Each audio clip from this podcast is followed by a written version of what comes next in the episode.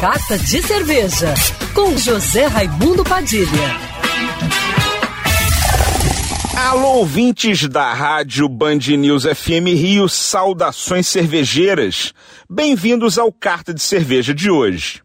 Não são apenas as cervejas artesanais que estão conquistando o paladar dos consumidores de boas bebidas. A coquetelaria está avançando muito também, com gin, cachaça e vermute conquistando espaços em que antes a vodka reinava praticamente sozinha.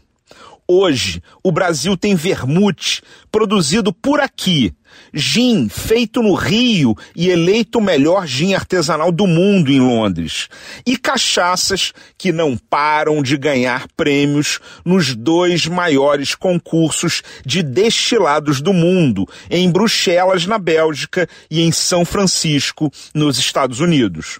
Por isso, hoje eu quero recomendar um drink que utiliza a cerveja como ingrediente. É um drink à base de Negroni, um dos drinks mais clássicos da coquetelaria mundial, com cerveja do estilo India Pale Ale, a famosa IPA. Vamos à receita. Pegue um pint, encha de gelo até a borda, preencha até a metade de Negroni já pronto, existem vários à disposição no mercado, e complete com a IPA da sua preferência. Não tem erro, é uma delícia.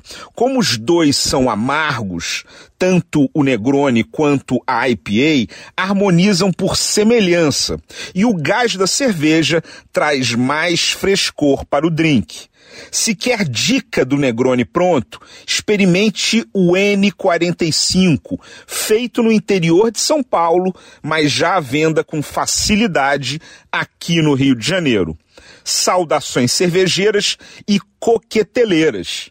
E para me seguir no Instagram, você já sabe, arroba Padilha Sommelier.